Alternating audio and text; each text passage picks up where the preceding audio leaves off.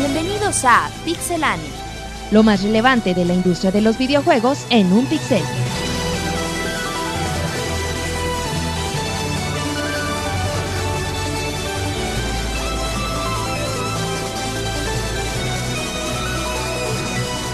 Comenzamos.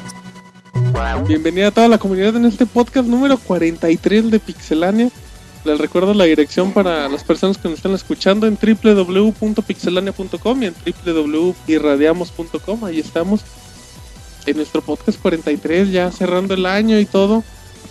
Donde tendremos pues lo mejor, lo peor del año, en que Marcos le da un ataque, un resumen anual y pues empiezo saludando a David. ¿Cómo está David? Bien, Martín, gracias. Pues como tú dices, vamos a todo lo que pasó en el año, los mejores eh, juegos y, y pues eh, también lo peor, etcétera. Música también, como siempre. Muy bien, exacto. Ahí no tenemos más tan rápidas y todo, pero pero bueno, ya estamos más tranquilos a comparación del lunes y del jueves de la semana pasada que, que sí se nos alborotó la bilirrubina. Sí. Y ya, Roberto, pues ya Ya quiere se hablar. indignó, Roberto. ¿Qué pasó, Roberto? No, fíjate que ya muy contentos a, a- a vísperas del año nuevo, güey. Ya estamos muy contentos, 43 podcasts en un año, ya, bastante bueno. Y se vienen grandes cosas para, para el 2011. Y en este, gracias a, a la votación que los usuarios dieron en Twitter, también nosotros vamos a hablar un poquito de, de lo mejor y lo peor del, del 2010. Todos Y van a ser partícipes en este podcast. A darle, Y ahora presento a Marquitos. ¿Cómo estás. Marquitos? pinche Ah, anuncio, pues- güey. Me cambió la voz, güey. No, ay, ay. Después de. Sí, güey. ¿Qué me dice, güey? Habla aquel, güey. Ya no solo parezco. Y ahora, y ahora Marcos. Marquitos, hola, ¿cómo estás? ¿Qué onda, Martín? No, pues aquí contento de nuevo estar aquí compartiendo micrófonos con, con ustedes. Este, pues ya casi llegando al fin del año y con un tema que, este, pues es importante tener un, un este, un sec- como digamos, pues un anuario, como se dice, recordar los juegos. Este, vamos a tenerlo aquí en, en, unas secciones, este, que ahorita lo van a ir escuchando y pues prácticamente darle pues un resumen a todo lo que pasó en este año. Que fue algo que, que pidió mucho los usuarios de Twitter, que sí vamos a tener que lo mejor del año, lo peor. Y pues todo lo tenemos en un programa, David, pero bueno. Bueno, ya es el del saludo de Marcos que se acaba de ir en este momento. Saludo a Rodrigo, ¿cómo estás? Bien, aquí estamos en este nuevo podcast de Pixelania ya en la recta final de lo que queda del año. Entonces, Y, y pues intentemos cerrar este año con mucha dignidad. Y pues bueno, hablando de dignidad, qué mejor que presentar a Pixemonchis. muy digno. Sí, Monchis. Pues están contentos de estar con ustedes. Eh, bueno, es un podcast muy interesante, eh, donde como ya mencionaron, es como un repaso de lo que hubo en el año. Y ya pues para finalizar con lo mejorcito y, y lo peor. Y bueno, también contento porque han venido todos a los últimos podcasts. Sí, fíjate, Monchis, andan como que en rachita. El Pe- pero la pachanga de los del mini del lunes y del musical sí estuvo muy muy manchada, Monchis. Una disculpa si, si pensaban que estábamos tomados. Porque sí estábamos, no, no, no, no es cierto.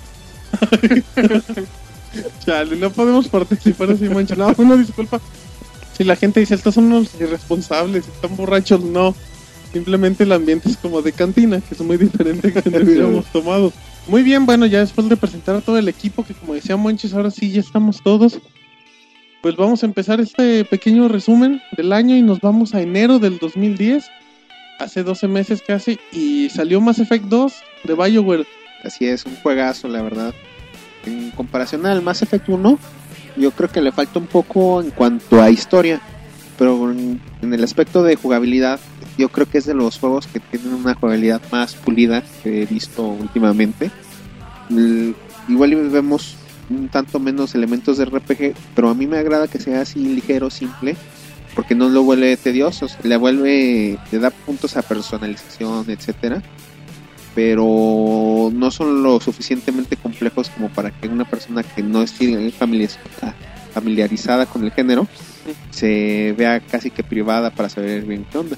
Apa- aparte fue el fue el punto donde BioWare como que se consolida, ¿no? O sea, como que en Mass Effect 2 dice, pues ya esta es la franquicia y bueno, yo sé hacer muy bien mis títulos Sí, yo creo que ya fue el broche de oro exacto. El Mass Effect 1 fue un gran éxito, luego trajo Dragon Age, que fue un hitazo, y cerró con broche de Como que oro. confirmaban, ¿no? El- Sí, él dijo, estamos aquí y hacemos grandes cosas. No, y fíjate, Dragon Age salió por noviembre, octubre del 2009. sí, o sea, se y echaron... en tres meses salió Mass No, Effect, güey. Sí, o sea, se echaron dos RPGs legendarios en poco tiempo. Y bueno, y recordemos que Mass Effect 2 estará disponible un año después, pero para PlayStation 3. Eh, algo que no se veía viable, la verdad, al inicio, ya que era una de las franquicias exclusivas y fuertes de Microsoft.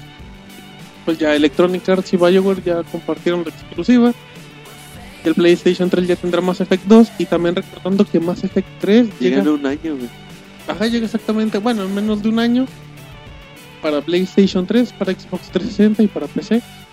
Así es que pues BioWare tiene mucha chamba y pues Mass Effect es un buen producto. Si, recomendaciones si pueden, pues no está tan caro y vale la pena. Sí, así es. Compren los dos, güey, porque aquí sí vale la pena. güey. Sí, sí vale la pena tenerle una secuencia a todo esto. Muy bien, bueno, eso fue así lo más destacado en enero. Vamos a decir pocos juegos a lo largo del año, porque pues, la lista sería de sería de 46 juegos y pues, sí, pues sí es mucha, entonces vamos a, a destacar lo más importante. Y en febrero nos vamos con PlayStation 3 y un juego que, que prometía mucho al inicio, que no sabía muy bien cómo, cómo era su estructura. Pero bueno, pues apareció Heavy Rain, Heavy Rain para PlayStation 3 mostrando un gameplay diferente, una historia adictiva y bueno, creo que resultados espectaculares. Bueno, yo creo que lo más interesante de Heavy Rain es la propuesta diferente que nos trae. Nos trae una historia desarrollada bien en un ambiente en el que nosotros vamos viendo la película. No tenemos que preocuparnos por estatus, por interfaces Exacto. ni nada. Simplemente es Porque Monchis se anda riendo. Monchis, a ver, Monchis, ¿de qué Monchis, te ríes? Monchis interrumpió, es que la reseña de Rodrigo. A ver, dinos por qué. ¿por qué? Pues te estás riendo y eres el productor. ¿Por qué Pero te ríes, Monchis? A ver, dinos por qué te ríes, Monchis. Pero me río en silencio. Qué a chingón. ver, Monchis, platícanos la. como, como pulgoso, dice Marcos. A ver, Monchis, platícanos tu chiste para que la gente. No, pues es que ando, ando tuiteando y ando en un hashtag que se llama Se siente bien culero. Y me dio risa uno. Pues ya, platícalo, que Se siente bien culero ver el pene de Lady Gaga. Güey. Ay, Monchis. Dice el Monchis, no estoy de acuerdo. No te entiendo, bueno. bueno, ya después de esto, seguimos con la pequeña reseña de Heavy Rain por parte de Rodrigo. Bueno, como comentaba, era un juego que parece una película. Entonces, quitando todo lo, todas esas interfaces, controles algo mm, complejos, porque realmente no tiene lo más complejo que es apretar un gatillo para caminar. Ajá, exacto, al mismo, al, al tiempo para que la acción se vea bien. Entonces, ¿qué se llama? Lo, te va indicando paso a paso qué es lo que tienes, donde no tienes vidas, no tiene mucho por qué preocuparte más que ir siguiendo una historia que tienen desarrollada a lo largo del juego. Y aparte lo chido es eso que, que comentábamos a los inicios del podcast cuando se reseñó este juego. Es una historia que tú vas creando, ¿no? O sea, es Sí. algo diferente, o sea, no es no es el- la típica historia que vas a acabar, sino simplemente tus decisiones van a tener repercusiones. Y pues bueno, como tú dices, creo que Heavy Rain pues llegó, ¿no? Llegó a decirle otra vez al mercado, ¿saben qué? Se pueden hacer cosas diferentes, una calidad gráfica impresionante y pues con un guion espectacular. Muy bueno. Exacto, perfecto, muy bien, Roberto. Y ahora, eso fue así lo más destacado en febrero. Y ahora en marzo nos vamos con Final Fantasy 3. bueno, este, siguiendo con mis minor- mini reseñas, ¿es así? Este es un juego que tiene dos partes. Una parte tiene muchos fans que dijeron es malísimo y también tiene mucha gente que dice que es bueno. Es muy polémico. exacto. Es un juego muy polémico. Dice Marcos que es horrible. La ha jugado de seguro Marquillos. Yo le creo al Monchis. Yo le creo al Monchis también. Y el Monchis Pero- no ha hablado, pero bueno, por el poder mental eso dice. ¿no? Yo estoy del lado de los que les agrada el juego. Igual y sí veo a los, per- a los personajes no tan desarrollados o tan atractivos como otros personajes de otros títulos. Pero en cuanto a jugabilidad, a lo que me presenta como juego, se me hace bueno. Cumple su objetivo de entretenerme, de divertirme. Sí, sí, o sea, e- es un gran, bueno, pues es un buen RPG por parte de Square Enix. Solo que sí cambiaron un poco el estilo. Cambiaron el estilo de lo que se venía presentando en los Final Fantasy. y quieren o no, eso fue un choque muy fuerte entre los fanáticos. Puede decir, oye, ¿sabes qué? Pues esto no es lo que estabas acostumbrado, es muy lineal, bla, bla, lo que sea. Una de las partes más, más criticadas es el estilo de pelea que dicen que es muy malo, no tiene que ver. Yo cuando menos, por, como lo he jugado, lo he visto, a mi gusto es de los que son más complejos. Porque dices, ok, nada más uso un personaje de mi grupo de tres. Pero aún así tienes que tener la estrategia para los tres personajes y la acción es tan rápida que realmente no tienes tiempo de reaccionar si tuvieras los tres personajes. Se te, te saturarías completamente de acciones y lleg- yo creo que llegarías a no saber qué hacer. Muy bien, pues parece que todos están de acuerdo, solo Rodrigo y yo. Pero, ay, Ay, ay, nos dejamos solos, güey. Gracias. Pero bueno, pues sí, Final Fantasy 13, como dice Rodrigo, lleno de polémica, lleno de, de halagos y de insultos. Bueno, después de, de hablar un poco de Final Fantasy 13, nos vamos con otro juego que salió en el mes de marzo, al cual no le voy a preguntar a Roberta, sino a Pixemonches que le quiere quitar la palabra de la boca. Ah, muy bueno. Eh, bueno, sí, es el final de, de una trilogía. Aunque van a aparecer más juegos, eh, una historia, la, la historia que se empezó a contar es como que ya cuando finaliza. Y bueno, es uno de los mejores juegos de PlayStation 3. De, y bueno, si tienen un Play, tienen, tienen que tener El el, God la, of War. sí, la cuestión gráfica, pues igual, ¿no? Cumple, destaca. también bueno, muchos fueron los detractores del, del juego porque bueno se le puede criticar que es prácticamente igual que el 2 y que, y que el primero que so- solo se agregan ciertos elementos en, en nuevos nuevas habilidades pero bueno es básicamente lo mismo gráficamente sí pues una evolución quizá los mejores juegos que hemos visto en cualquier consola y, y ya muy Y buen ya. juego Exacto, bueno, pues sí, fue después de Heavy Rain, pues llegó God of War 3 en cuestión de un mes. Y pues bueno, se, se- se seguía reafirmando como Kratos con su franquicia pues era el líder, ¿no? El líder de Sony, creo que lo seguirá siendo. Y bueno, ahora después de marzo nos vamos al mes de abril con Super Street Fighter 4, el cual solo escogimos ese pues para que hable Roberto. El juego del año, güey. a ver, Ya. a ver si ahora sí quiere opinar A ver si quiero opinar la... Sin, sin lugar a dudas, fíjate que a mí me gustó mucho porque ya- con la, bueno, con la baja de las arcadias que ya se han estado desapareciendo poco a poco, porque ya no es así de que te vayas a, a la calle, güey, a jugar unas retas de Street Fighter, de Kino Fighter. Con Super Street Fighter 4, güey, se arreglaron todos los problemas online que tenía eh, Street Fighter 4, por lo que se volvió un gran juego, güey. O sea, Street Fighter 4 era un buen juego, pero si no tienes un online o alguien con quien estés echando la reta o con quien estés compitiendo, güey, no tiene chiste, güey, un juego Sí, de peleas. ya, ya no se vuelve, ya no se vuelve divertido, ¿no? Como era antes. Ya la misma, pues sí, te va arrastrando, ¿no? La, la modernidad, todo eso, la actualidad, para poder compartirlo en línea. Y creo que lo interesante es de que realmente tú decías, bueno, Super Street Fighter 4, después del Street Fighter 4, pues ¿cómo puedo ofrecerte un DLC? No. Pues realmente le metieron muchas cosas, le metieron modos de juego, eliminaron que a lo mejor no eran necesarios. Se agregaban 10 personajes, güey, o sea, a lo mejor dos- es, ponle que es lo mismo que Street Fighter 4, güey, pero si le agregas lo de los pinche monchis, güey, Muy chiste, deja que de está viendo O pornografía, güey. compártenos tu felicidad, pero bueno, parece que ya se controló y luego. Fíjate que si le agregan un online, güey, el cual funciona perfectamente, güey. Donde tienes un salón donde puede entrar hasta ocho personas, ver la pelea de los demás y estar esperando la reta, güey, como en cualquier salón de Arcadia, güey. Eso le da una La sensación, experiencia, ¿no? Completa. una competitividad increíble, güey. Entonces, a mí se me hace, por ejemplo, muy buen juego, güey. Hace poquito fue el Kino Fighter 2002, güey. Donde no te encuentras a nadie online, güey. Como el juego es más rápido, pues tiene muchos problemas de lag, muchos... Entonces así no funciona, güey. Un juego de peleas así no funciona en la actualidad. Sí, el, el online, bueno, yo tuve oportunidad de jugar con Roberto y bueno, varias personas más. Las que le ponían. Bueno, sí, Y cuando jugaban, sí me, sí me ganaban el Street Fighter, pero eh, lo que dice él, él es, es muy cierto, de sí mejoraron mucho eso respecto al que no es super, al Street Fighter 4 nada más. Y sí se, se entretiene uno mucho, se pasa uno un buen rato ahí en el, en el online. Sobre todo porque, bueno, en mi caso tengo, tienes la oportunidad de jugar con, con personas de todos lados que son muy buenos, pues te sirve mucho ese pa- tipo para de- demostrar que tienes un nivel muy. para demostrar que soy bien malo, sí. Nunca dije eso, pero bueno.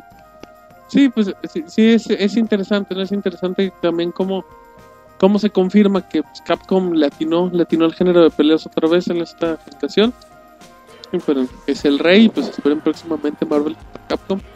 Y ahora nos vamos al mes de mayo, donde se dieron juegos muy importantes. Nos vamos con la, la gente de Rockstar presentando el Red Dead Redemption, que se conocía como el Grand Theft Auto del viejo este, para ser más preciso. Se esperaba el mismo un sandbox prácticamente, o sea, decían, ¿saben qué? Pues es algo similar al Grand Theft Auto, solo que con vaqueros. Honestamente la premisa no era, no era así como que decías, ay güey, o sea, pues ahora son vaqueros, como que no te interesaba mucho. Pero en el momento de que tienes el juego, pues te, te demuestran de que Rockstar sabe hacer muy bien las cosas. Sí, es que la idea es la misma, como tú dices, es un sandbox, estilo Grand Theft Auto, pero sí... O sea, no, no es lo mismo, no es, no es como tú dices, simplemente Grand Theft Auto, en, verdad- en vez ahora de manejar eh, autos, manejas caballos, ¿no? O sea, sí, sí se ve que... Lo mismo. Sí No se le ve que hay, la gasolina al carro, se le Tampoco no le echas gasolina al caballo. sí, se, sí se ve que hay un... O sea, sí, sí te otorga entretenimiento, no es nada más un cambio de estilo, sí, sí está muy bueno el juego. Y fíjate, este juego antes de que saliera se decía el Grand Theft Auto del Oeste. Siempre, güey, siempre este, tuvo esa etiqueta del Grand Theft Auto de, del viejo este. Pero ya que salió Red Dead Redemption, güey, agarró su propia personalidad, güey. Ya nadie se, le dice así Grand Theft No, Auto. ya la- es el Red Dead ya es Red Dead o sea, Redemption, güey. Un juego donde a mí se me hace, se me hace increíble, güey, esa sensación que tienes en las primeras horas de juego, que vas cabalgando por, pues, por el desierto, por la estepa, y te das cuenta de lo inmenso que es el mundo, güey, de lo que te puedes encontrar, que si te encuentras un oso, que si te encuentras una ardilla, que si te encuentras alguna misión secundaria, güey, que las personas que viajan en carruajes de, de pueblo a pueblo, las misiones, y si a eso le agregas todavía un gran DLC que tiene con un Nightmare, y además que tiene un gran multiplayer, güey, entonces es un juego totalmente muy redondo. Sí, o- sea, e- es como comentan, realmente Rockstar llegó a demostrarte, ¿saben qué? Yo no sé solo hacer Grand Theft Auto. A final de cuentas, como lo comentábamos en el mini podcast del lunes, pues el sandbox era algo que crearon ellos prácticamente. Y te dicen, ¿sabes qué? Yo lo creo, yo lo domino. Puedo hacer un juego de un estilo totalmente diferente en la época, pero que es igualmente de, de adictivo. Que a final de cuentas no puedes comparar porque las historias pues no son, no se parecen en nada. sobre todo llega en un punto exacto, ¿no? Que a lo mejor ya salimos del, del GTA 4 y todo eso y, le da un cambio radical a lo que es al, sandbox. Este, y bueno, el- sobre todo así está muy, muy detallado. Sí dicen que el tipo de juego es parecido a GTA, pero no, cuando lo realmente lo lleguen a jugar, o sea, van a notar que es un juego totalmente diferente, pero este, y con demasiadas horas de entretenimiento, por ahí se dice que son como 30, 30 horas de, de Mi- juego. mínimo. Más el multiplayer, Ah, güey. Claro, más los DLCs que ya han salido y que seguirán saliendo con el paso del tiempo. Muy bien, bueno, ya dejamos Red Dead Redemption. Y ahora nos vamos con. Pues no puedo decir más que. Ahora nos vamos con el sonriento y, sonriente del despistado, Monchis, y despistado del Monchis. Que en este momento, aparte de reírse. Bueno, ¿qué Monchis? ¿Estás bien? ¿Estás bien, Monchis? Monchis, Monchis. Monchis, Sí, güey, Simón. ¿qué? Simón, sí. Simón, ¿qué, Monchis? No, estoy bien, es que ¿Sabes estoy, qué me ofende? Que el Monchis ni nos ve. Es que estoy El podcast poco- ni va a salir, güey. Ni se está grabando. Monchis, la gente quiere escucharte. estoy un poco distraído con los tweets, pero Y te vamos a quitar el internet, Monchis. ya me concentraré. Bueno, Ajá, ocupas concentrarte ya, Monchis, porque sigue Super Mario Galaxy. Super Mario Galaxy 2, que salió en mayo en exclusiva para Nintendo Wii, Monchis. Para mí, el mejor juego de la historia. Ay, Monchis. Eso no, No, dijo en fíjate. el podcast anterior. Fíjate que es un juego que también sorprendió a muchos, porque bueno, ya la evolución se había notado con el primer Galaxy, pero bueno, ya el segundo vino a, a superar lo que vimos en, en Super Mario Galaxy y bueno, para mí es un juego perfecto. La música está extraordinaria, la jugabilidad, o sea, está perfecta y bueno, ¿sabes? Yo, yo, yo, yo no me canso de jugarlo, ya lo terminé varias veces y no me canso y no sé, no sé qué más puedo decir de este juego. No, o y sea, sa- sabes también que sabes también que se destaca que realmente que lo comentábamos en el podcast especial de Mario Bros de que de que salió un Mario para cada consola de Nintendo y todo eso. Y cuando te anuncian que dos años después del Super Mario Galaxy 1 se viene Mario Galaxy 2, pues realmente no te esperabas no te esperabas un gran cambio, ¿no? O sea, te esperabas a lo mejor nuevos niveles o detalles así. Pero lo que te presenta Nintendo, ¿sabes qué? Pues aún agarro un poco la estructura del Mario Galaxy 1, pero le agrego cosas que no te esperas y le doy un sentido y es un juego diferente. Es que desde que salió el primer juego, eh, Miyamoto dijo, es que nos faltaron muchísimas cosas, tuvimos por tiempo que dejar muchísimas cosas fuera. Y bueno, así solo fue el comentario, pero muchos con ese comentario pues pensamos que se iba a venir una, una secuela que gracias a Dios se vio. Eh, y fíjate que en el, en el segundo juego vemos mucho eh, niveles en 2D, jugamos Sí. mucho en dos dimensiones y es algo que también Nintendo ha- ha estado retomando Que, tam- que también viene, viene acompañado de que, de que meses antes, cuatro meses, venía del Super Mario Wii, ¿no? el Super Mario Bros. Wii. Y también muy bueno, pero bueno, el Galaxy 2, como te digo, quizá lo único que se le puede criticar es que es quizá muy fácil. Te- lo, lo acabas de volar. Bueno, sí te tardas un rato, pero es muy fácil terminarlo. Y el reto aquí lo encontramos al, al tratar de conseguir el- completarlo. el 100%. Hay algunas estrellas que sí te cuestan mucho. Pero bueno, si lo quieres terminar así simplemente es muy fácil, los jefes son muy fáciles. Y bueno, es, es simple en ese aspecto. El Monchis es muy habilidoso, güey. Sí, el Monchis es Fíjate muy que bueno. sí, yo, yo escuché muchísimas críticas de... Pues que Nintendo nunca había sacado una secuela directa en una consola desde el, desde el NES. ¿Y por qué hace esto? Pues ya cuando ves, güey, que es un juego que desbordaron la, la creatividad tremendamente, donde ves niveles totalmente creativos, o sea, no, tú no ves un nivel que digas, ah, güey, pues aquí se les ocurrió poner una plataforma que girara y aquí otro nomás a ver qué salía, güey. No, güey, ves que es algo totalmente creativo, güey, que la jugabilidad se, se maneja increíble. Entonces dices, va, entonces esto realmente, por esto vale la pena el juego. La, la prensa lo ha tratado súper bien, es uno de los tres, cuatro juegos que mejor se han calificado en la historia. Y bueno, eh, ahí está la, güey, la calidad cuando lo empiezas, la música. Es un juego increíble, güey. Que si no, tien- no ha tenido la oportunidad de checarlo, tenemos la videoreseña en pixelania.com. Hecha por eh, nuestro buen amigo Eric. Exactamente, pues le mandamos un saludo. Y bueno, pues también ya nada más para cerrar, ¿Cómo se cayó Roberto? Roberto, aguanta. ¿Qué pedo, güey? ¿Ya? Sí, ¿Estás bien, Roberto? No te escuchaste, güey. Entonces está perfecto. Sí, la gente se pregunta, Roberto, acá como que se agachó en el piso. Y claro, claro. Muy bien, bueno, pues esperemos que Roberto se levante para el próximo juego. Y ahora nos vamos al mes de julio, porque en junio pues no hubo así algo que destacara de, de forma simbólica. Y nos vamos con Dragon Quest 9. Nos- aquí con Dragon Quest 9 que nos trae esta entrega para Nintendo 10, después de haber visto el 7 y el 8 para consolas de sobremesa, si no mal recuerdo. Mm, Cosa más, nos trae ahora sí un RPG clásico, el estilo antiguo como nos gustaban a- antes de que empezaran a intentar volverlos más activos. Unas combates por turnos, nuestras clases, armaduras, los enemigos clásicos que conocemos. Es un RPG bastante bien logrado, la verdad a mí me sorprendió mucho, sigue teniendo el estilo de personajes de Akira Toriyama. Y cosa más, yo creo que es de la saga Dragon Quest una de las mayores joyas de los últimos que nos han salido. Sí, aparte lo interesante es eso, ¿no? Es como una historia que ya teniendo tanto tiempo, tantos juegos, tantas generaciones, se sigue manteniendo fresca, ¿no? Y en un nivel, pues, que, que compite como Y- cualquier juego. Con este de 9 subió su nivel, a mi parecer. Ya el, el Dragon Quest, cuando menos en este lado del mundo, lo oíamos y sabíamos, pues es un juego bueno, pero no nos llegaba tan fuerte. Y llegó este, el Dragon Quest 9, y es un exitazo y ya mucha gente lo busca. Cuando alguien explique de esa forma, no hay, no hay nada más que decir. Y ahora nos vamos en julio también. Un juego que destacó mucho fue Limbo. eh, se anunció mucho en, los juegos de verano para Xbox Live Arcade y todo eso. Y bueno, pues Limbo, del cual tenemos video reseña, es un juego totalmente descargable, en exclusiva para Xbox 360 de la gente de Playdead Studios. Y bueno, pues Limbo, ¿qué trata? Trata de realmente la historia de un niño que vive dentro de sus pesadillas. Sus pesadillas es estar en un, en un bosque totalmente oscuro buscando a su hermana.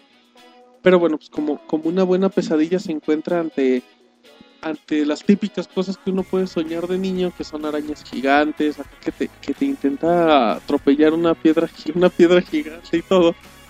Y bueno, pues el juego la, verdad regresó a la clásica escuela, simplemente se manejaban dos botones, prácticamente era, para saltar y para agarrar objetos. El ambiente en el que se maneja Limbo es un ambiente totalmente en dos colores, bueno, prácticamente se maneja en sombras. Entonces, e- es increíble, para empezar, pues del niño nada más ves la, ves la figura del niño y los ojos. Y bueno, pues a todo lo que te enfrentas. Es un juego relativamente corto, pero son de esos juegos diferentes, arriesgados, que te dicen que, que no importa si, si sea un juego para Xbox 360 o para Nintendo, para el primer NES, si la jugabilidad es buena, la historia es grande, pues bueno, creo que te puede vender, ¿no? Y Limbo es uno de los grandes de este año. No, y fíjate, como tú dices, la ambientación, güey, que a base de sombras no tiene música de fondo. Se oye como una especie de, de, de viento Sí, se oye el, el, el entorno que tiene el, el bosque. y se oye así los pasos de, de que da, bueno, eh, limbo a- al caminar. Es muy un gran juego, güey, es un juego diferente al que sigue siendo el clásico plataformas tipo puzzle, donde debes, ah, tu único objetivo es seguir avanzando. Te cambia mucho la ambientación, güey, es un juego que está hecho con la ambientación, güey, ya está hecho, güey. Exacto. Ya no, ya no necesita nada más. Sí, o sea, o sea, no requiere realmente mucho, pero el puro entorno, o sea, pues sí, es increíble y, y los que no han tenido oportunidad de jugarlo, pues bueno, es un clásico. Es un clásico de este año. Y ahora nos vamos también en julio porque salieron varios juegos. StarCraft 2 reaparece después de 15.000 años. aproximadamente 12 años fue que salió, tardó en salir esta secuela, que como comenté en la reseña que tenemos en la página, ¿para qué reparar lo que no está roto? Y este juego simplemente nos demostró que era grande en su tiempo y no había mucho que hacerle a la receta que se tenía. Se, cre se aumentaron detallitos, se corrigieron algunas cosas, pero sigue siendo un juego excelente a pesar de que siga mucho de lo que pu- puso aquel título no tenemos muchos aspectos de innovación, igual y ese es el lado más negativo, pero eso no le quita el hecho de que sea un juegazo y que pues, StarCraft si- sigue siendo, ¿cómo decirlo? El, el juego que conocemos y que esperamos tener. No es difícil empezar a jugar, pero si queremos dominarlo, ser de los mejores, la estrategia que hay que manejar es complejísima. Tenemos que ser coreanos, güey, ¿Por qué, güey? para, para jugar chido StarCraft. No, y aparte, deja de, que, de ser coreanos. Pues bueno, StarCraft regresa después de, die- después de casi 12. de 10, bueno, de más de 10 años, 12 años.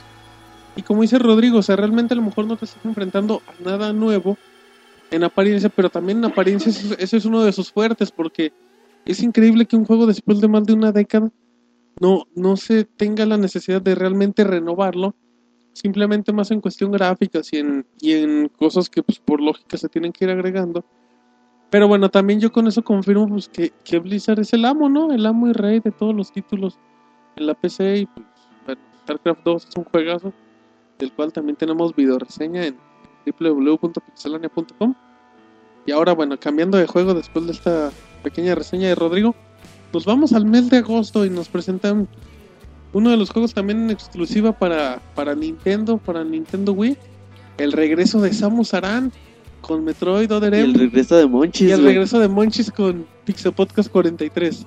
Fíjate que, pues también, como lo vimos en, en Metroid Prime, otra, otra vez se reinventa la serie. Eh, lo que muchos fans pedían desde el Super Nintendo era ver en tres dimensiones a, a Samus. Y bueno, el equipo desarrollador fue Team Ninja. Y bueno, el resultado fue muy, muy bueno. Aunque muchos lo critican también por quizás muy corto, quizás los gráficos no están tan, tan chidos como pudieron. Ah, quizá la historia a muchos se les pueda llegar a ser aburrida, pero bueno, los que seguimos la serie notamos que es un avance muy importante. Nos complacen en, en- todo lo que podíamos pedir de Samus. Y bueno, es un, título impresionante. Es el primer juego donde puedes conocer realmente la, la historia de que hay más allá del- de, la heroína del juego, güey, de Samus Aran. Sí, que es mucho de lo que se le critica, porque algunos seguidores dicen, bueno, es que era lo, lo mítico de Samus, lo que nos, nos atraía de ella, No saber El nada, no- güey. el no conocer su pasado. Su Y en- misticismo. Y en el, en, en- en el Other M la presentan como una niña igual un poco miedosa, cosas así. Y es algo que le molesta a muchos. Ay, muchísimo. No, bueno, y, y para, para complementar a Monchis, pues lo- los desarrollos, bueno, los que apoyaron en este caso a Team Ninja, pues son los creadores de Ninja Gaiden. Y bueno, pues sí, creo que fue un juego también de, de lo mejor que presentó en el Wii con, con un gameplay increíble. Eso, Impresionante. esos detalles en pues lo que comentábamos que, que hizo Nintendo en este tiempo que, que retomaba un poco el 2D, ¿no? En ciertos aspectos, en ciertas zonas, con la plataforma en 3D, más el estilo de shooter. Y lo increíble que tenía Metroid es que todo eso te lo, te lo ponían en segundos, ¿no?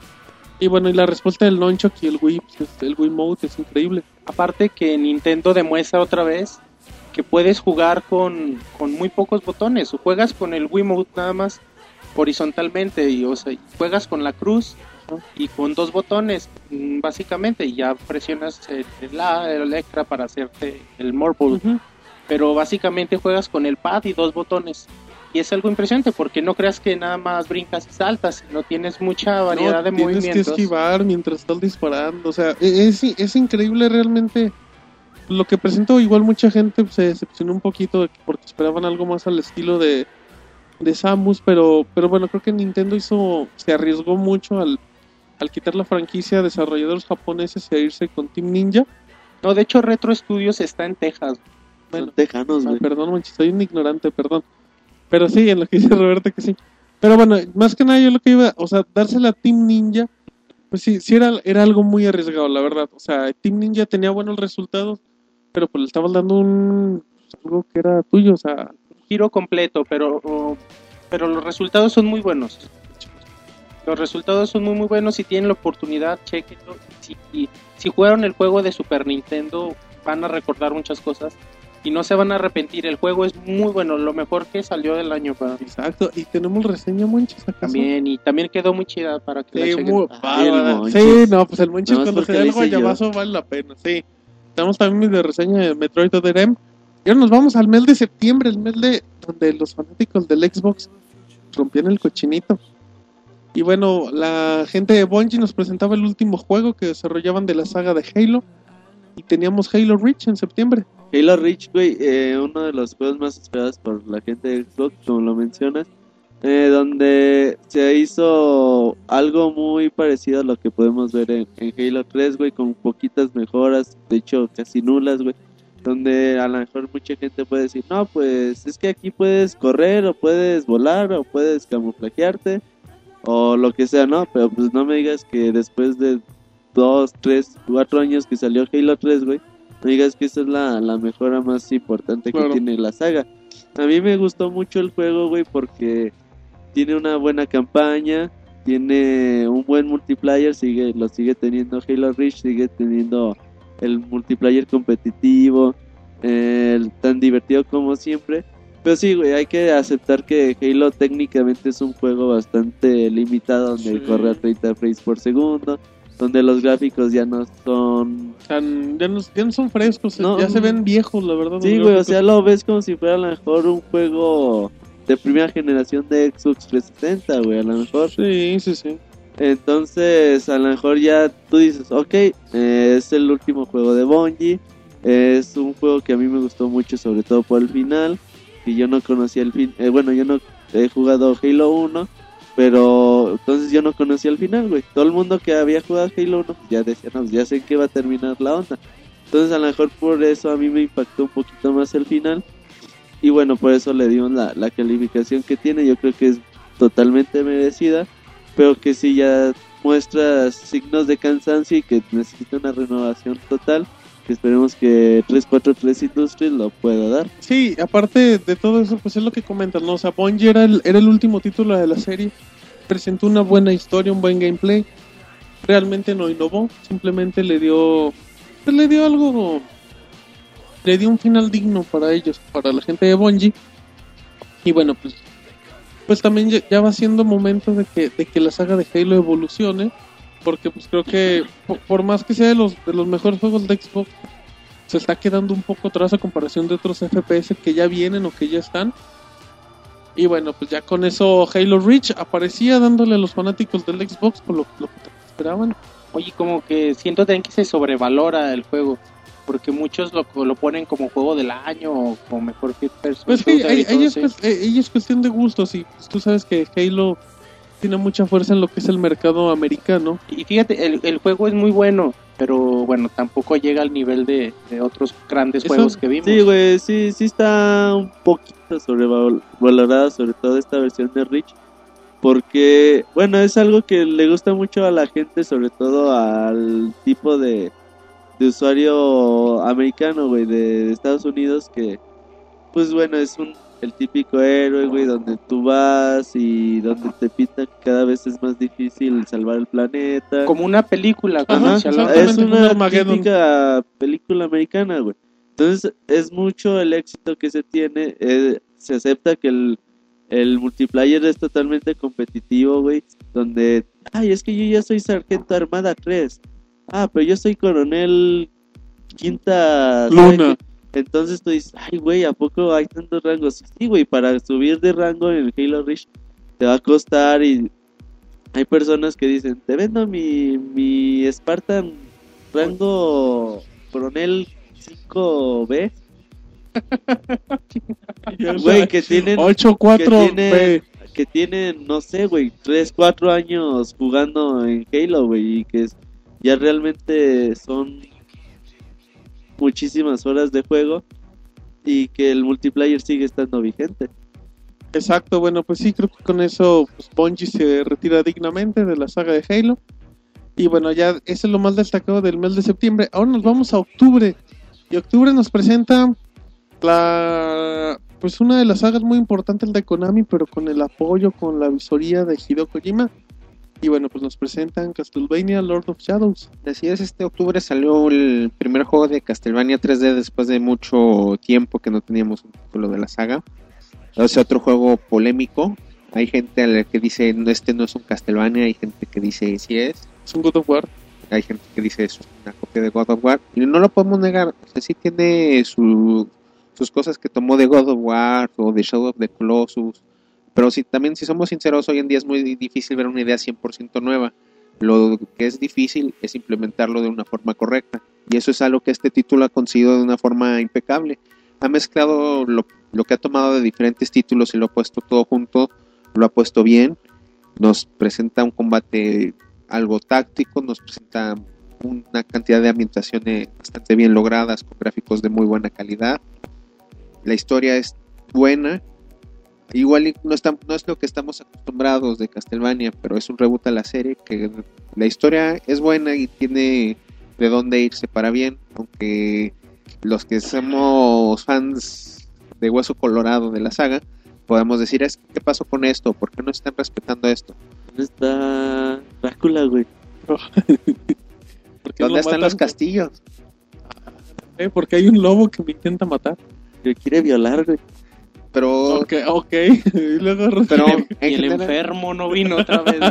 Sí, o sea, aquí está David. Ah, David, ¿por qué no has dicho nada? A ver, pásenle el micrófono a David, que David quiere opinar sobre el comentario. Estoy esperando a que llegue el Black Ops para dar Ah, mi opinión. Ah. Estoy calentando, güey. Pues no, de hecho no viene, entonces pues ya que vaya pensando qué va a hacer en este ratito.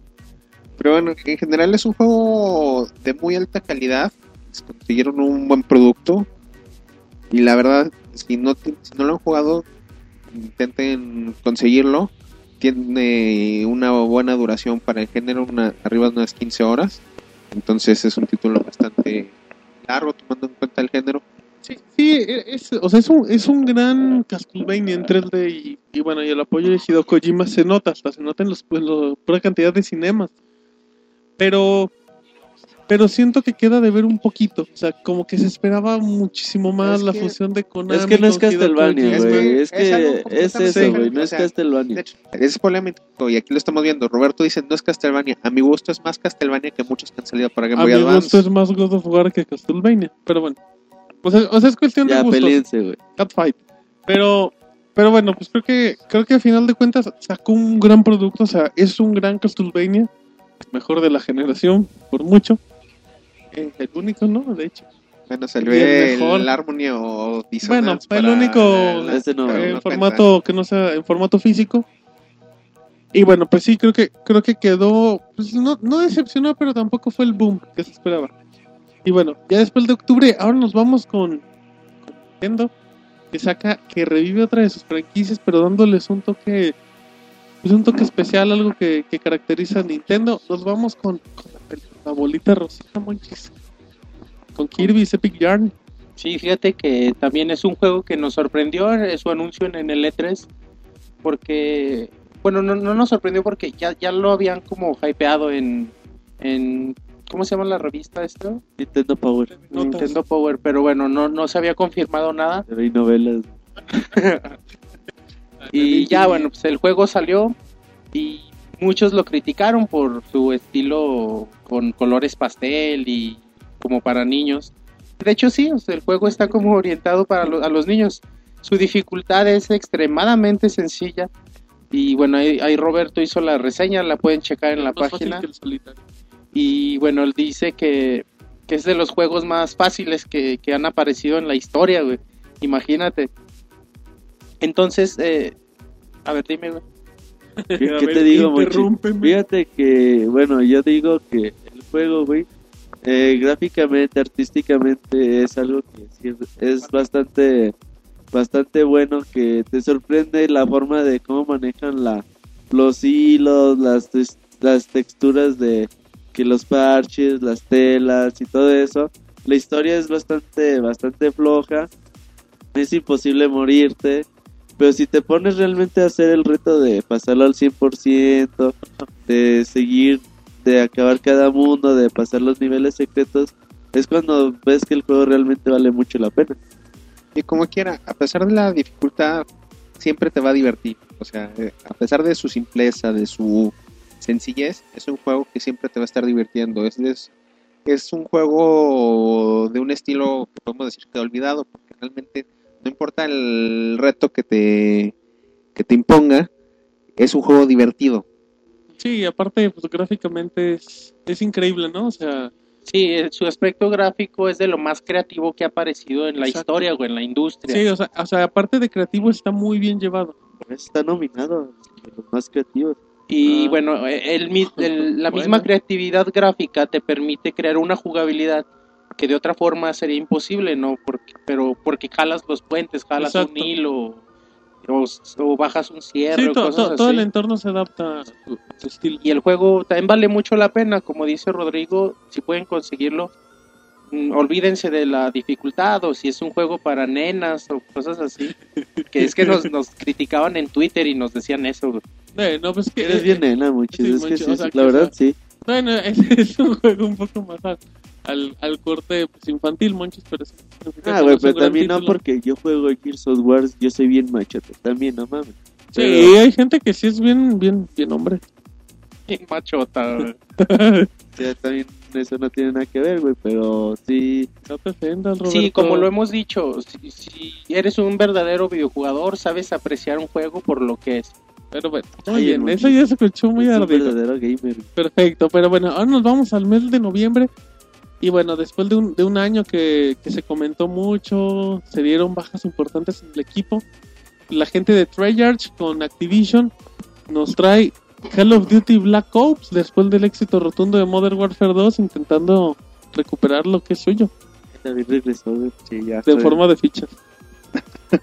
estoy de vuelta. Bueno. Bueno, sí, como el- tú bien decías, bueno, ya sabemos que, eh, perdón, Infinity Ward se, se separó, quien, es quien viene desarrollando esta saga de Call of Duty, y le dejaron a la responsabilidad de Treyarch. Básicamente lo que reclamábamos los fans con el, la entrega anterior del Modern Warfare 2 era pues más que nada la campaña, el, el multiplayer sí era muy bueno, la verdad fue lo que salvó a, a este juego.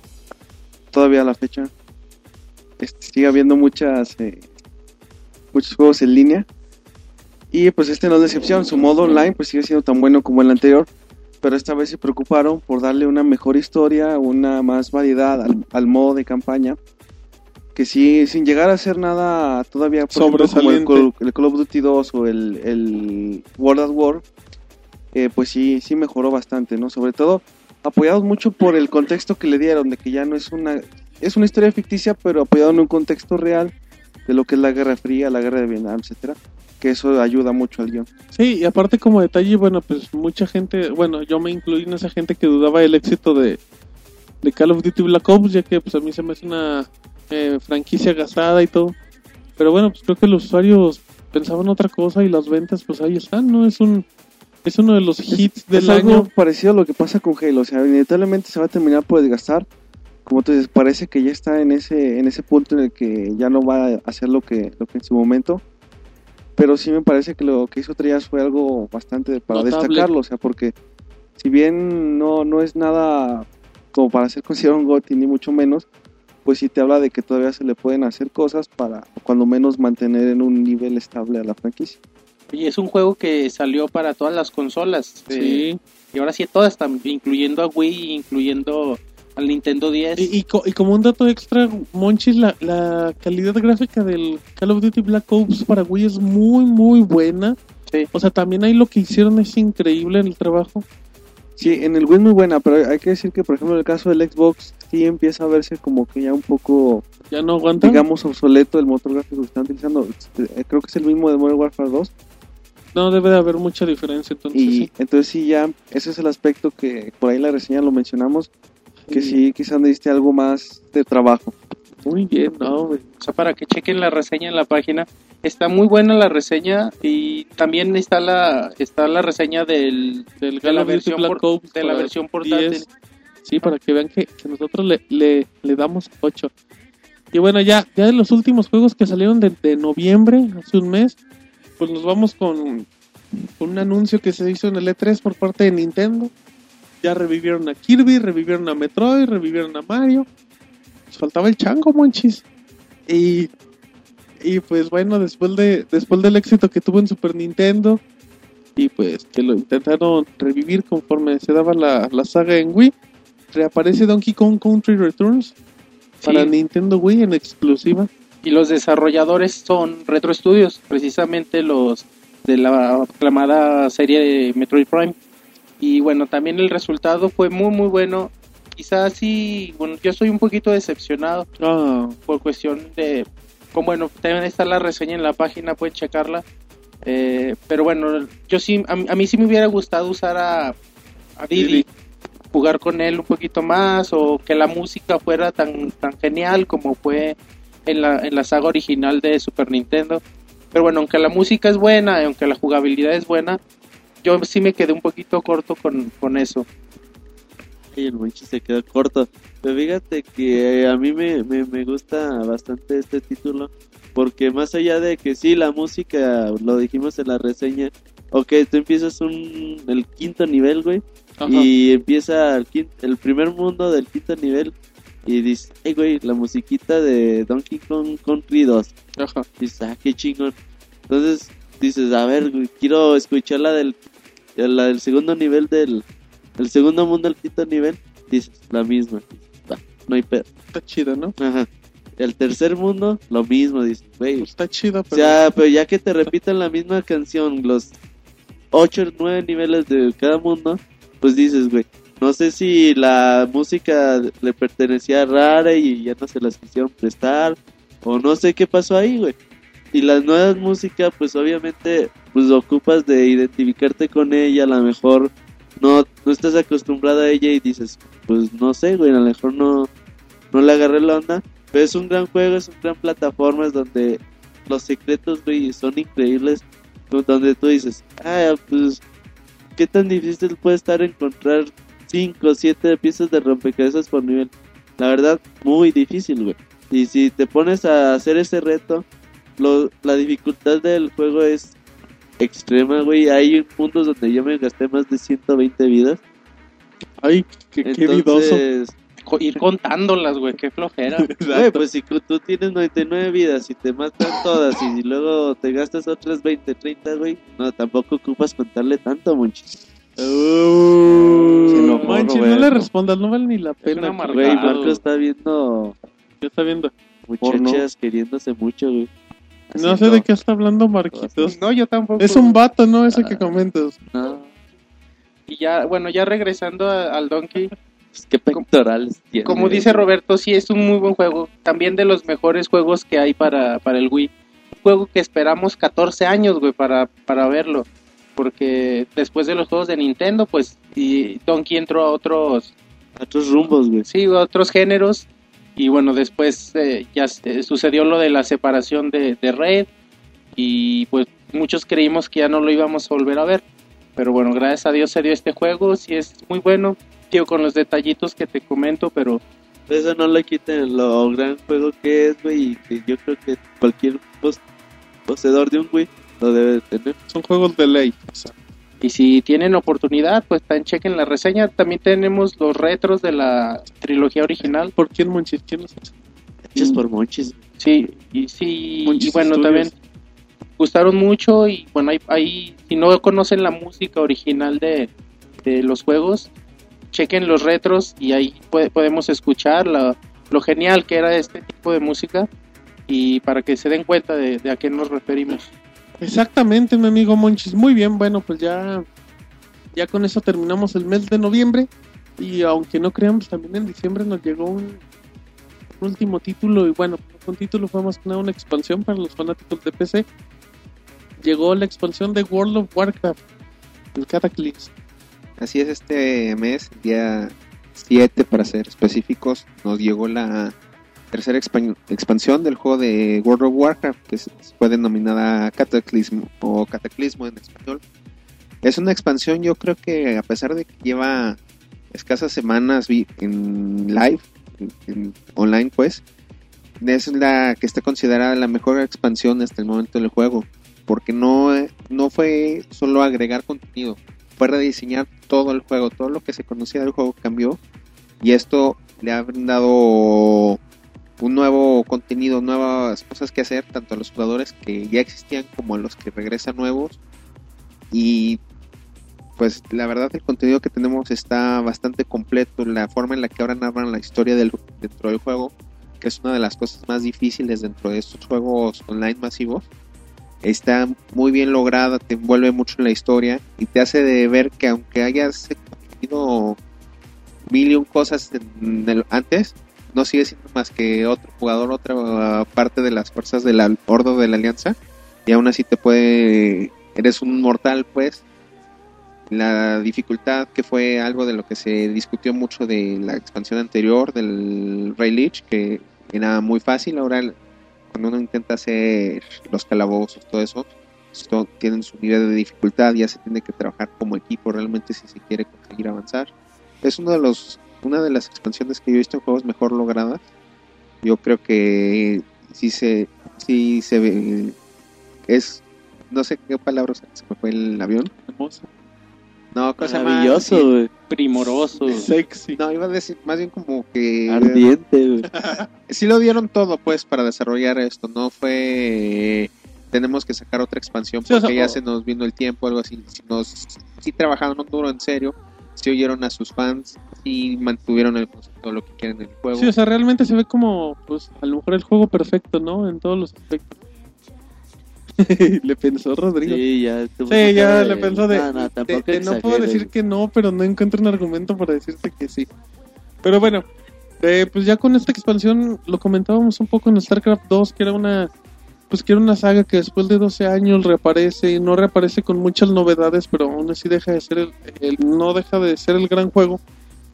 En este caso con la expansión de World of Warcraft, lo comenta Rodrigo, cambian todo, o sea, y, y eso de la evolución es bien interesante porque pues bueno, mantener fresca, mantener fresca una saga tan tan grande con ya cuántos años tiene, seis, cuatro. El Pro World of Warcraft tiene 6 años. O sea- la saga empezó en el, ¿cómo se llama? En el Nintendo, digo en el Nintendo, en la PC. Ajá. Para, con el primer Warcraft era un juego de estrategia para dos.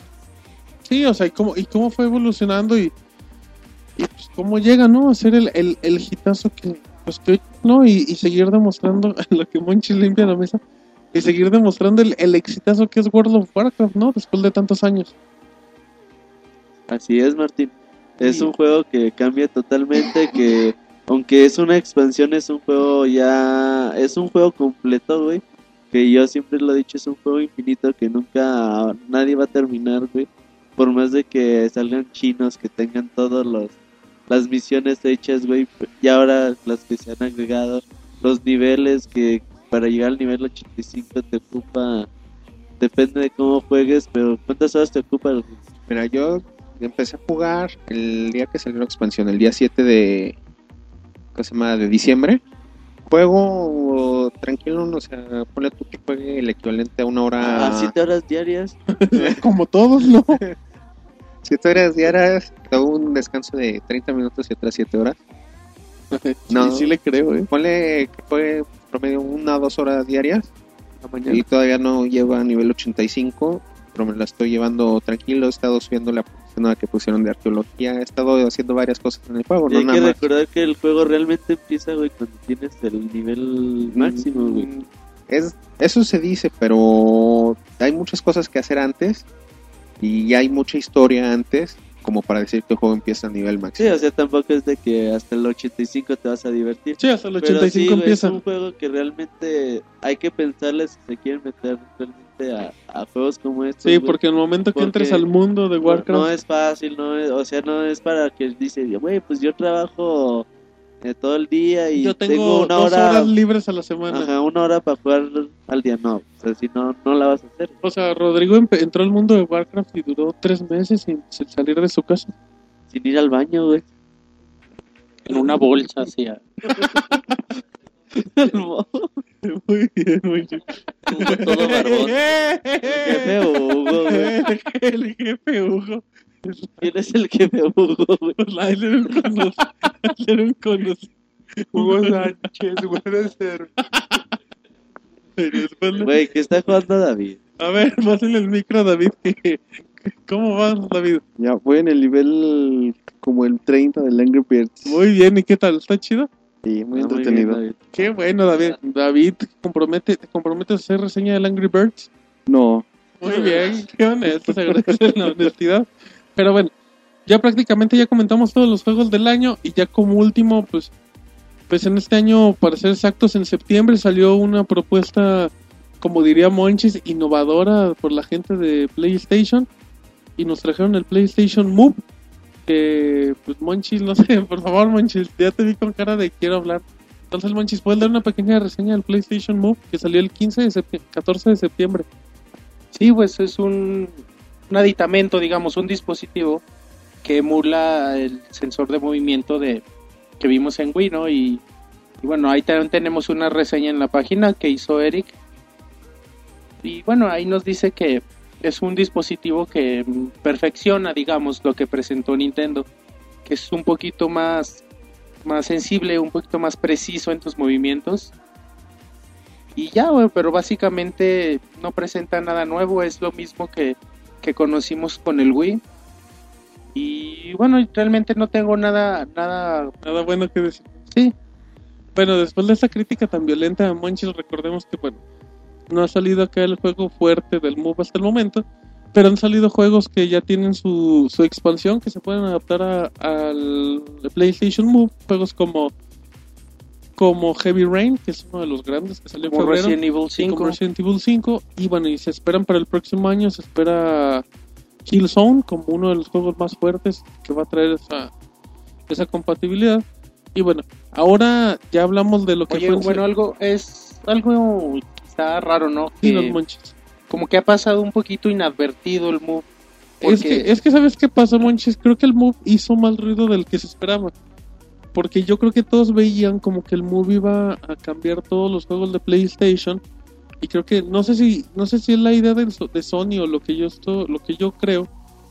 Que realmente pues el Move te lo están vendiendo como un aditamento, como algo extra.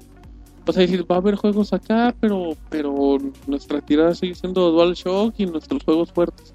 No recuerdas antes de que saliera la guerra sucia de Sony. Ah, claro, hizo y mucho ruido. spot tras- spot y, y incluso en, la- en las tiendas departamentales con sus stands y ahí mm, promocionando el juego. Y, hizo un ruido increíble. Llegó Y la salida y pum, se apagó como todo. que como que ahí está, o sea, no realmente no hay críticas malas del Move, que quitando que es una copia como diría Monchil de lo que hizo Wii, pero pues realmente es un aditamento una que aquí- copia descarada. bueno, como dice Monchis el enojón, Pero pues creo que realmente amargado, ha quedado ahí, ¿no? O sea, pues ahí está como que al pendiente de un gran juego, de un gran título y pues bueno, ahí está, ahí estará todavía y esperamos el próximo año que más sale mucho. Que le dé el empuje, ¿no? Porque, bueno, ahorita quizá vamos a llegar al Kinect, En efecto, manches, pero bueno, es muy diferente lo que, bueno, las reacciones de, de la gente ante las Claro, dos plataformas. Muy bien, bueno, ya vimos ahorita, como comentaba Monchis, del PlayStation Move, que salió el 14 de septiembre, si no me equivoco.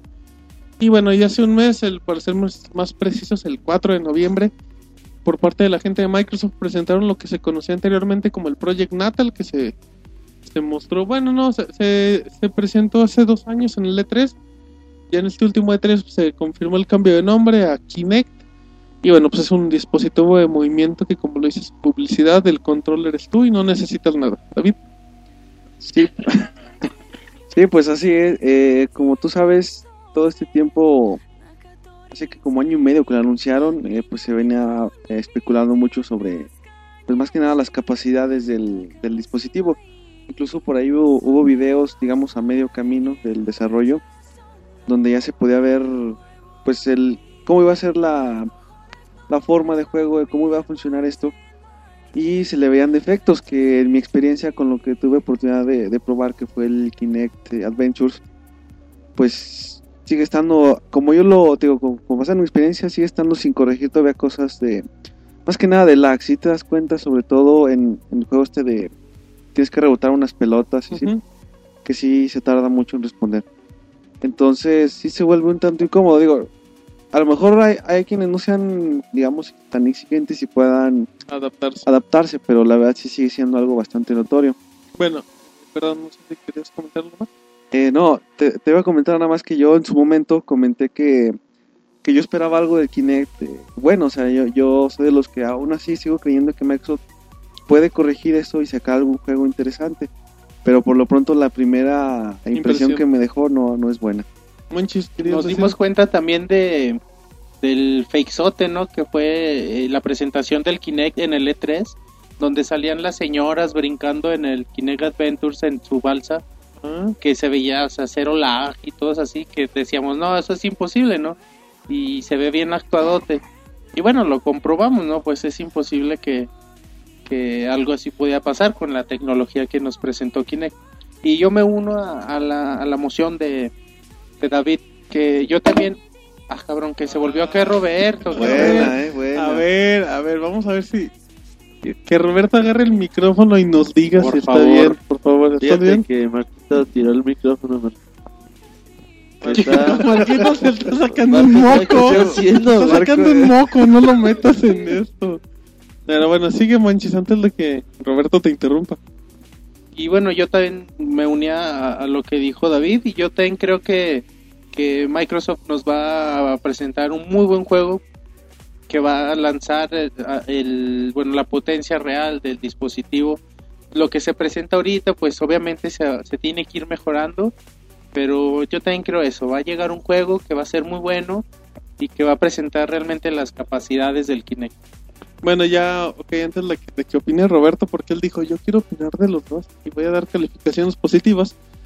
Eh, en cuestión de, del Kinect, pues he tenido la oportunidad de probarlo, como igual que Monchi, que David, que Roberto.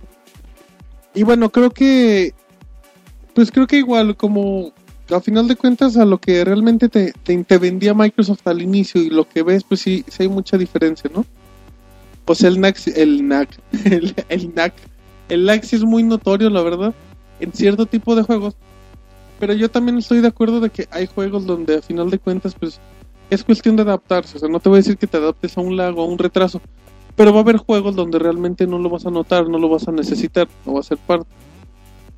Creo que Kinect es, es un buen experimento, o sea, como comentaba Monchis, pues, a diferencia de PlayStation Move, creo que la gente de, Microsoft intenta hacer algo nuevo, pero creo que el catálogo de juegos que, que creo que debe de ir como de 14 o 16 en lo que cabe el año, pues no, no es un catálogo muy fuerte, no es un catálogo grande. Mm, Kinect Adventures, que es el juego con el que viene, pues es más un juego para calibrar la consola, para calibrar el Kinect. Creo que, creo que el problema más grande de todo es la, la información cuestión de la distancia. La distancia siempre va a ser una bronca, ya que vas a tener muchos problemas porque Kinect te va a decir, oye, ¿sabes qué? Estás en otra distancia, estás más para atrás, más para adelante. Pero bueno, yo, yo en mi experiencia he tenido otra he tenido oportunidad de jugar Kinect Sports, Dance Central. eh, y ahí sí noto mucho. Ahí sí noto, ahí sí noto la a lo mejor la diferencia que ustedes no notaron en el Kinect Adventures. Porque igual la experiencia es más agradable, el lag igual, pues creo que puede ser notorio, pero, pero a final de cuentas te acabas adaptando a él y no tiene ninguna bronca para desarrollarte. Y bueno, pues apoyo a Monchis en el aspecto de que pues Kinect es buena propuesta, pero que falta el juego que, que catapulte la, la saga, de los cuales ya se anunció compatibilidad con Forza Motorsports 4, que todavía falta pues, un año. Pero bueno, pues para, para hacer eso pues es bueno y, y a mí sí me agrada, la verdad, yo sí me agrada Pero, Kinect. po- por ejemplo, si tú sacas un Forza Motorsport y con el lag, con el- Dios mío, acabo de ver mi vida pasar en un Exacto. segundo. O sea, Roberto me arrimó un dedo a la boca. y me acaba de Chocolate, güey. el vigésimo- con una cereza, con una cereza. ¿Qué Interrumpieron le la... pasa a Monchis, güey? Ay, ¿qué, ¿Qué le le pasa? pasa a ¿Qué ese güey? pasa a ti, güey?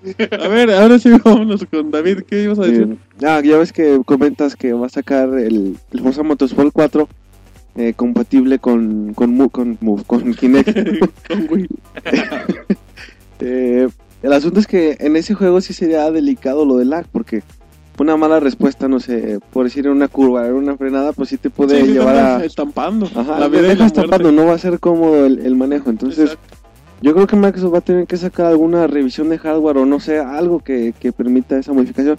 Porque también comentaba lo de las que te piden dimensiones eh, y condiciones específicas del entorno donde instales el Kinect. Entonces, no, también eso eventualmente va a tener que cambiar para hacerlo más flexible que no sea tan tan específico en lo que te piden. Pues sí, pero tampoco te va a pedir una distancia tan corta. Pero bueno, creo que yo sí creo que, y igual me, me imagino que piensa similar, que pues al Kinect con un par de actualizaciones en el hardware, en el software, pues, puede llegar a tener una respuesta mucho más precisa. Sí, eh, definitivamente hay forma de mejorarlo. O sea, la tecnología para eso existe, nada más es que lo implementen. Ay, el señor tecnología. Muy bien, David. Pero pues ya para, para cerrar este bloque, este pequeño anuario, nos vamos con Roberto que, que quiere concluir el tema. Fíjate que a mí me gusta, me gustaría hablar sobre todo de PlayStation Move y Kinect, sobre todo por el aspecto que tenemos 7, 8 meses desde principio de año diciendo, ¿sabes qué? Y va a llegar voz, güey, llegó. Ah, un saludo a la Pixevoz que la escuchaste en tu mente, Monchil, nomás. En la computadora de Monchis, oye Marcos. voces, güey.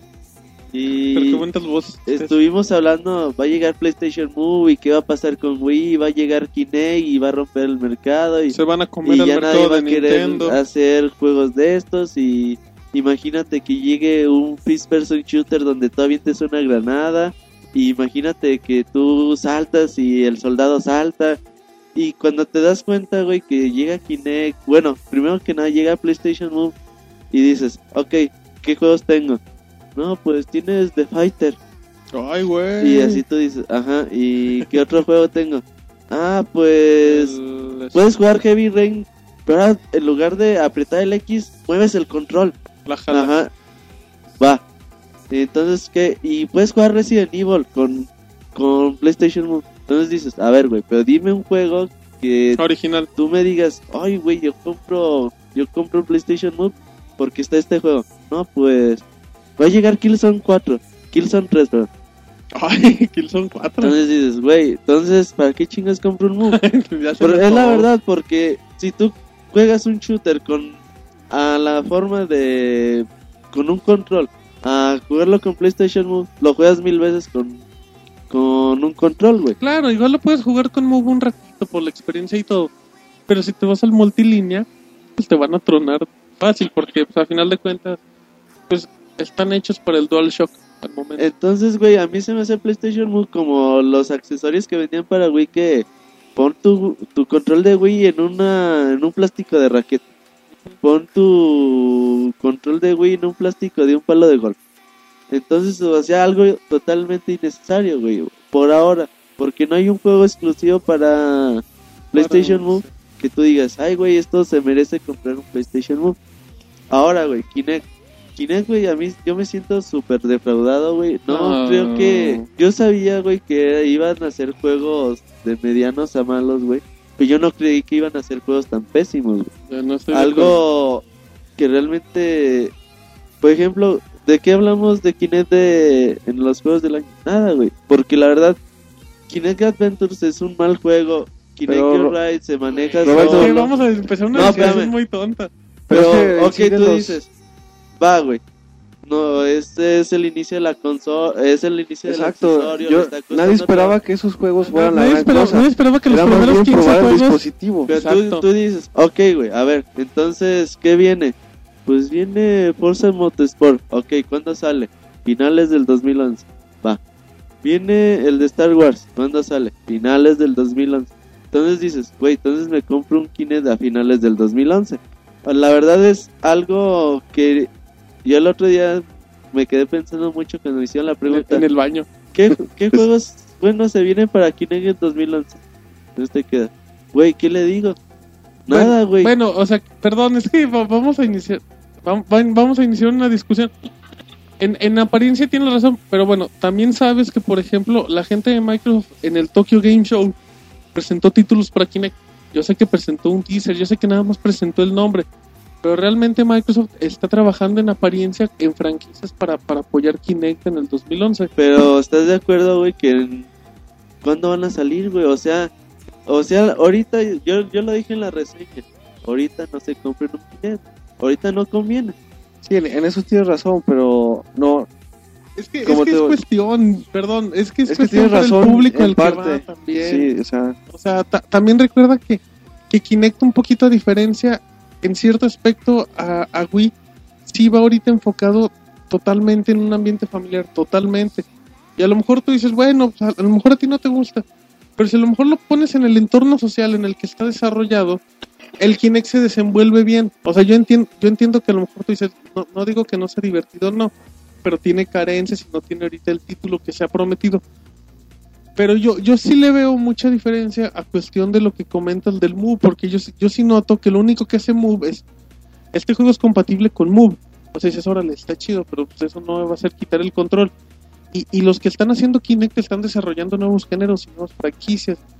Quieren o no, es una apuesta arriesgada, pero bueno, por lo menos no es por defender a la Xbox a capa y espada, pero a mí, a mí lo que se ha mostrado al inicio, quitando que me levantes el dedo y Kinect Adventures, yo siento que se han mostrado Pues, bueno, ¿Con cuál, güey? con cualquier monchis. ¿Con cuál juego? Pues quitas esos, ¿cuál te queda? Levántame el dedo, no es un juego, monchis. Dije, quitando, que me levanta, es que me levantó el dedo, monchis. Es que quitando Kinect Adventures, o sea, es que te digo algo, monchis, tú la experiencia que tienes con Kinect Adventures es muy mala en el dispositivo. Pero si te da la oportunidad a jugar otro título, ves que realmente sí hay una diferencia. Yo, yo te lo digo, o sea, humildemente y no porque defienda Kinect ni me lo bueno, pero comprado. como decía, el punto para mí no es tanto evaluar esos juegos que de antemano no se esperaba gran cosa, al menos yo no esperaba gran cosa. Se sabía que iban a ser jueguitos nada más como de, como decía Martín, para calibrar, para probar el dispositivo. El chiste era evaluar el dispositivo, el hardware la en sí. Y que, que es también, ahí donde nos decepcionó. exacto, que también no ha tenido la, la funcionalidad deseada. Y que también se ha demostrado, y lo pueden checar en pixelania.com, que con los hacks que han hecho, se ha demostrado que, que el, que el dispositivo tiene un potencial muy grande, que lo ha comentado Roberto en sus notas, un potencial muy grande que los únicos que no lo han sabido aprovechar es Microsoft para sus juegos. Y Exacto. que quizás es que a lo mejor para jugar no sirve, güey. A lo mejor es eso, güey. Porque Es que yo, yo siento que está sacando una eh, una conclusión muy, o sea, muy rápida, ¿no? Mira, Ma- Microsoft sabíamos, o o al menos lo entendemos ahora sí, que es como se llama, tiene un experimento, o sea, el Kinect es, es una, una prueba, no sé si para mejorarlo, para una nueva consola, etcétera, pero se está viendo de que lo que el- la tirada de Microsoft es ver, o sea, sacar tu aparato y ver cómo funciona, Ah, cómo reacciona el público. puliendo, puliendo Ajá. conforme va, o sea, no es el aparato que si O sea, sabes que el aparato ya está hecho y va a durar exactamente igual Eh, en cuatro sí, años. Es un aparato que va a ir no- evolucionando. En que no funciona, nos decepcionó el hardware. De los Exacto. videojuegos yo no esperaba gran cosa. Entonces, ay, lo Pero bueno, pero están de acuerdo. amo, David. están de acuerdo que no están diciendo nada diferente a lo que dice Robert. Roberto dice, pues, eh, el, ¿por qué no los interrumpes? Estamos minutos, Monchis. No, bueno, Roberto está diciendo que Estamos en el dispositivo- caliente de Pues videojuegos. que Roberto se enfoca en los títulos, Es- yo me es- enfoco es en el hardware. Roberto, Roberto está hablando globalmente en todo el aparato y está diciendo Y- que es una basura. No, pero está, no te está diciendo eso, sino que te está Sí, diciendo eso, me acaba de decir que sí, te Monchis. está diciendo que ahorita no conviene comprarte un Kinect porque no, no hay nada bueno que puedas realmente Sí, disfrutar. to- Y no totalmente se de acuerdo. seis meses algo bueno que se... Sí, totalmente de Sí, acuerdo. estamos de acuerdo en ese Pero el punto es que los juegos que hay ahorita, bueno, yo creo que nadie o muy pocos esperaban algo bueno Espera. de esos. Eh, es que yo, yo lo que, yo lo que, aunque este señor me señale con las cejas, o sea, yo realmente lo que, lo que estoy recibiendo del juego es una buena experiencia, pero no es el juego que, que voy a decir, ya no voy a jugar Halo por ponerme a jugar Dance Central. Es un buen, Sí, es y una buena Roberto tiene razón, no pero, conviene pero, pero, exacto. Entonces, ¿para qué chingados nos peleamos?